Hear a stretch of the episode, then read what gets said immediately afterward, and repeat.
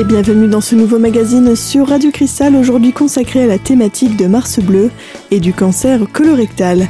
Pour nous présenter les actions de Mars Bleu, nous recevons Jackie Schneider, trésorier de la Ligue contre le cancer Comité des Vosges. Bonjour.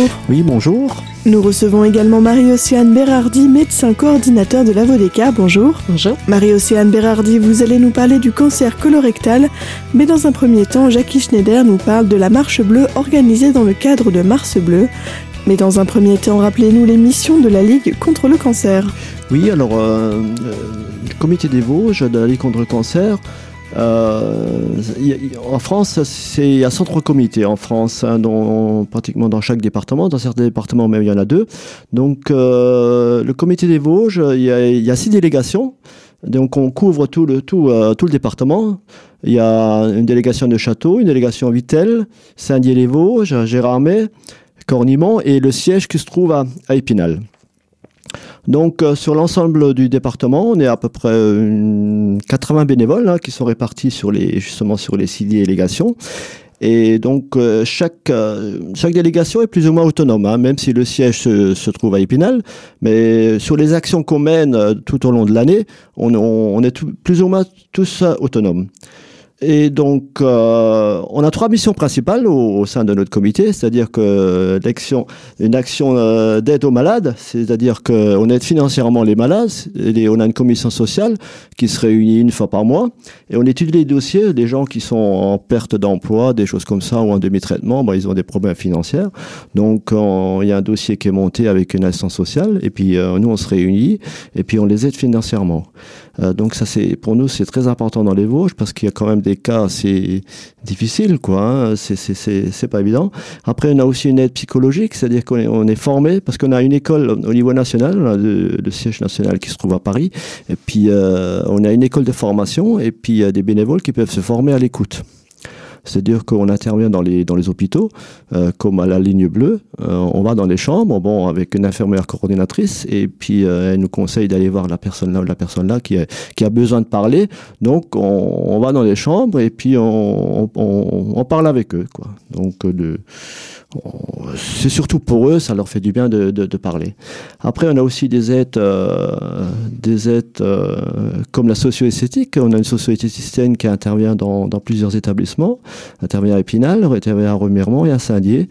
Et euh, on a aussi des activités physiques adaptées depuis trois ans depuis qu'on a mis en place les foulées spinaliennes qui sont plus, un peu plus connues, on a un apport d'argent assez conséquent par rapport à ça parce que justement, on est en perte de donateurs. Nous, on fonctionne, euh, comité des Vosges, comité département, on fonctionne principalement avec de l'argent des donateurs. Et comme dans toutes les associations, euh, toutes les associations, sont en perte de donateurs depuis plusieurs années, et nous aussi, on perd à peu près une centaine de, donateurs tous les ans. Donc, on, depuis 3-4 ans, on, a mis en place les foulées spinaliennes justement pour euh, récolter, récolter de l'argent pour justement aider, aider les, les personnes malades. D'où l'activité physique adaptée, c'est une, une intervenante qui, à la MJC, une professionnelle d'activité physique adaptée qui, euh, pour les gens qui sont en traitement ou en fin de traitement, euh, pour les, aider à se relever un petit peu. Quoi. Voilà. Donc ça, c'est une mission très principale, euh, une des missions principales, l'aide financière, enfin l'aide aux malades surtout. Et notre deuxième mission, c'est la recherche. Donc on a euh, tous les ans, on, donne on aide financièrement des 3, ou 4 projets de recherche hein, à hauteur de l'année dernière, on a aidé à hauteur de 65 000 euros. Euh, des projets de recherche qui sont euh, sur toute la France, quoi, parce que sur, sur notre département, il n'y a pas de centre de recherche. Donc, c'est des des, des, des, projets de recherche qui nous sollicitent. Et puis, nous, on, on, on les aide. On, on a un conseil d'administration. On décide tous les ans euh, de ce qu'on donne et combien qu'on donne et à qui on donne. Donc ça, c'est aussi une des missions euh, importantes. Et la troisième mission, c'est la prévention.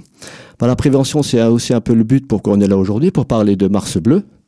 Euh, c'est vrai qu'on parle, euh, je reviens un petit peu pour Octobre Rose, on parle peut-être plus Octobre Rose parce que on fait plus d'actions, mais justement Mars bleu, on essaie de remonter aussi un petit peu, d'essayer de, de, de, parler un peu plus de, Mars bleu aussi, quoi, justement, parce que c'est important, c'est aussi important que pas que, que toutes les autres actions. Et justement, pour nous parler un peu plus de Mars Bleu et de son importance, je rappelle que nous recevons également Marie-Océane Berardi, médecin coordinateur de la Vodeka. Elle nous en dira plus sur le cancer colorectal dans la prochaine partie de cette émission. A tout de suite sur Radio Cristal.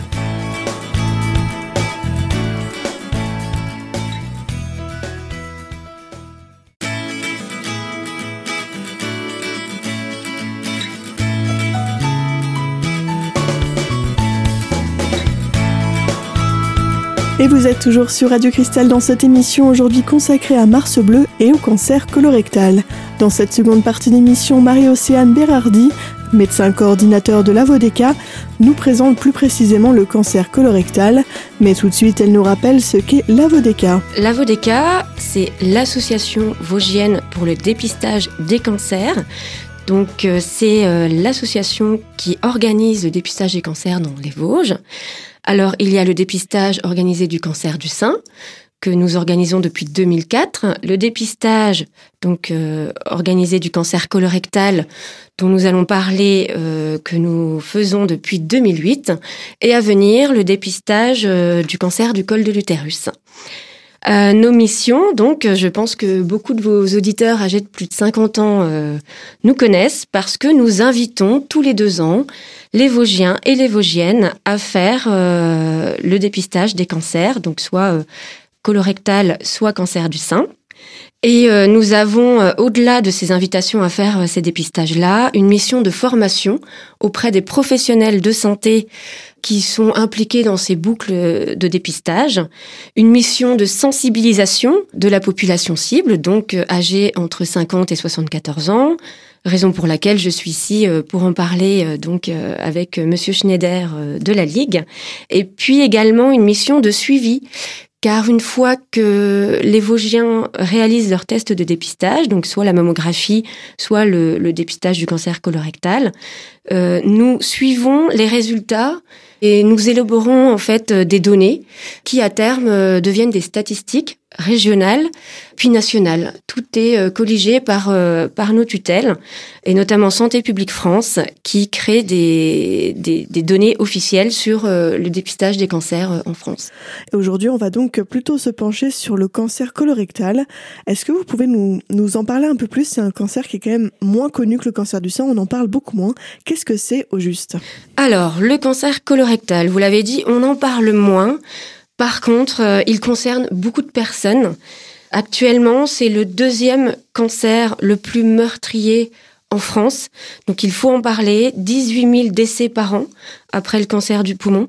Et ça concerne chaque année en France 45 000 personnes chez lesquelles on diagnostique ce cancer-là. Alors qu'est-ce que c'est le cancer colorectal? Donc c'est un cancer qui se développe à partir de lésions de la muqueuse du côlon et du rectum qu'on appelle polypes. Donc les polypes, ce sont des petites boules de muqueuse, des petites excroissances de la muqueuse du côlon, dont la taille euh, varie, hein, ça peut être quelques millimètres ou, ou plusieurs centimètres. Et avec le temps, ces polypes-là évoluent et peuvent se transformer en cancer. Euh, et à partir de 50 ans, on est plus à risque de faire ces polypes-là. On estime que 95% des cancers colorectaux se développent après l'âge de 50 ans, donc raison pour laquelle nous invitons les personnes à partir de 50 ans à faire ce dépistage.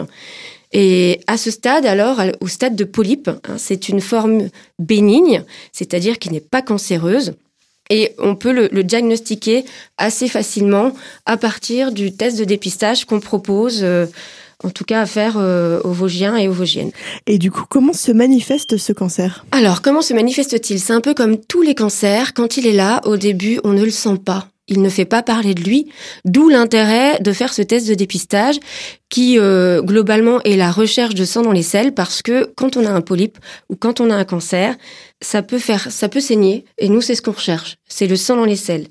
Au début, quand euh, le cancer est un stade euh, précoce, donc quand il est il est petit, il ne fait pas parler de lui, on ne ressent rien, on n'a pas de symptômes, on n'a pas d'altération de son état de santé Par contre, quand on le laisse évoluer, il va s'étendre à une plus grande partie de la muqueuse du côlon et du rectum. Il va s'étendre vers les ganglions. Il peut s'étendre vers d'autres organes, donc qu'on appelle euh, des métastases. Là, oui, là, l'état général euh, euh, se dégrade.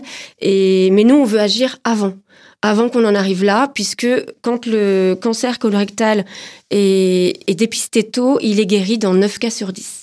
Mais justement, comment ce dépistage se déroule? Il y a des étapes euh, importantes, je crois, à suivre. Tout à fait. Alors la première étape, hein, je vous le disais au début, c'est l'invitation que la personne va recevoir à son domicile de la part de la VODECA. Donc c'est une lettre qui invite la personne à aller voir son médecin traitant pour obtenir le kit de dépistage. Le médecin traitant, quand il reçoit la personne, va évaluer le risque de cancer colorectal en fonction de son état de santé, en fonction de ses antécédents, également en fonction des antécédents de sa famille. Et euh, s'il estime que le, risque de cancer euh, est moindre, il va lui donner euh, ce test de dépistage qui va se faire à la maison. Donc c'est une euh, une petite euh, gratounette hein, dans un dans un tube de, prélèvement.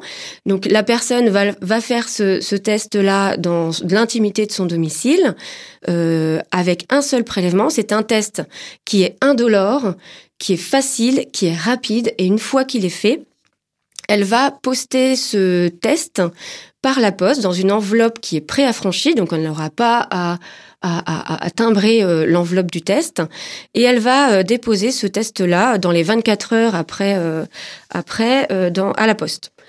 une fois que c'est posté, ça arrive dans un laboratoire parisien qui va analyser le test dans les 7 jours.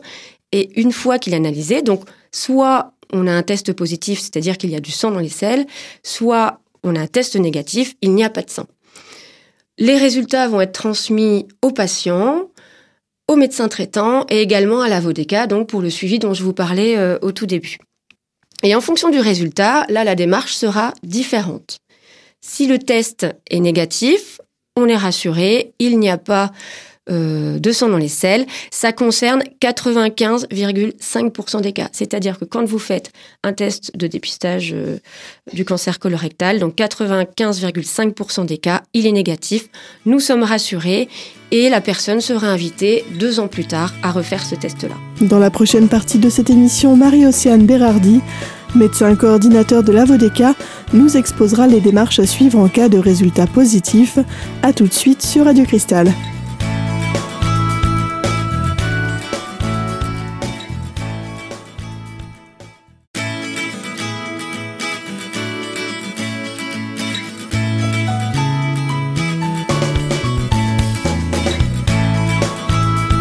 Et vous êtes toujours sur Radio Cristal dans cette émission aujourd'hui consacrée à Mars Bleu et au cancer colorectal.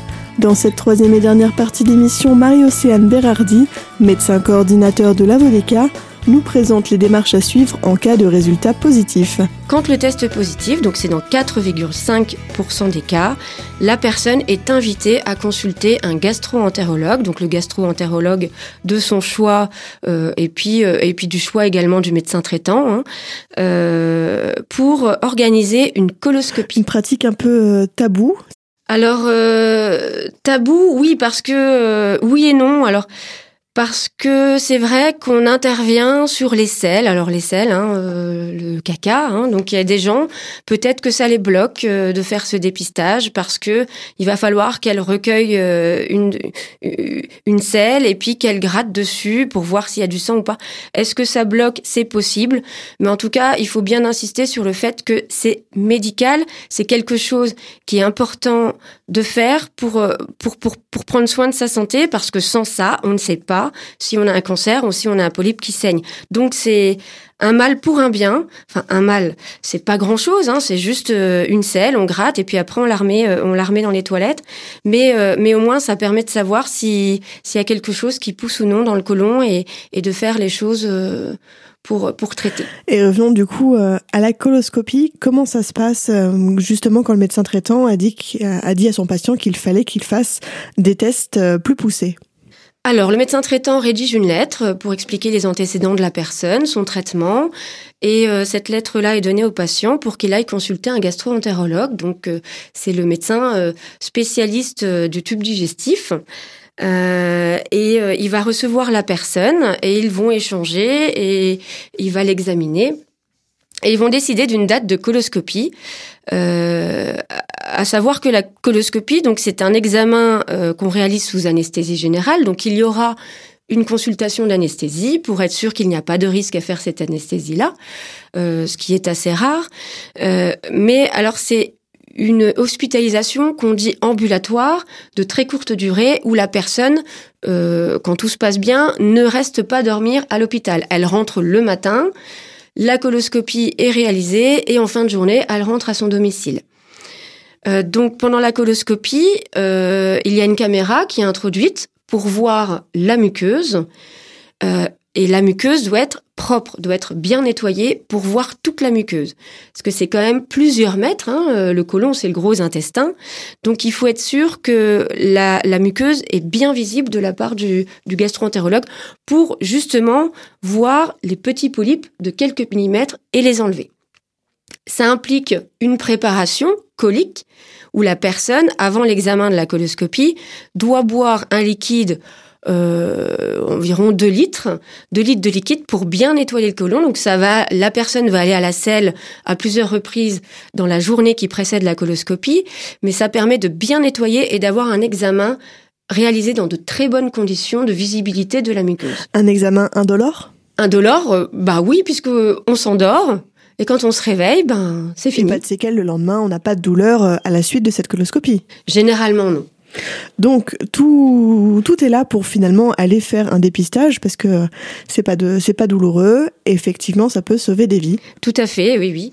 Euh, comme je vous le disais, hein, c'est quand même le cancer. Euh, c'est un cancer très très meurtrier et euh, et le fait de dépister ces polypes et, ces cancers à un stade précoce permet de de de de, de, limiter la, lourdeur des traitements, puisque c'est sûr que quand on dépiste un cancer au tout début, eh bien, la coloscopie, souvent, suffit au traitement de ce cancer-là, puisque le gastro-entérologue va enlever en marge saine, c'est-à-dire il va couper euh, à un endroit où la muqueuse est normale, et, euh, et c'est fini. Et après, il y aura une surveillance rapprochée. C'est sûr, il y aura une surveillance comme c'est une personne qui est euh, qui est plus à risque de faire un, un, cancer colorectal. Il y aura une surveillance coloscopique. Lui, il ne fera plus de tests par la suite. Mais il n'y aura pas d'autre traitement, il n'y aura pas de radiothérapie, il n'y aura pas de chimiothérapie, il n'y aura pas de, de, grosses opérations où on ouvre le ventre pour enlever une grosse partie du côlon et où certaines personnes, malheureusement, quand le cancer est diagnostiqué à un stade trop évolué, ont un, abouchement avec une, on appelle ça une stomie, c'est-à-dire qu'ils ont une poche à boucher au niveau du ventre pour euh, l'évacuation des selles quand il y a des grosses, grosses chirurgies comme ça. Nous, on veut vraiment intervenir beaucoup plus tôt pour que, euh, pour que, pour que les choses aillent bien et mieux. Et on arrive malheureusement à la fin de cette première partie d'émission consacrée à Mars Bleu et au cancer colorectal, en compagnie de Jackie Schneider, trésorier de la Ligue contre le cancer 88, et Marie-Océane Berardi, médecin coordinateur de l'Avodeca. Retrouvez dès maintenant cette émission en podcast sur notre site internet radiocristal.org. Et quant à nous, on se retrouve la semaine prochaine, même jour, même heure pour la suite de ce magazine. À très vite sur Radio Cristal.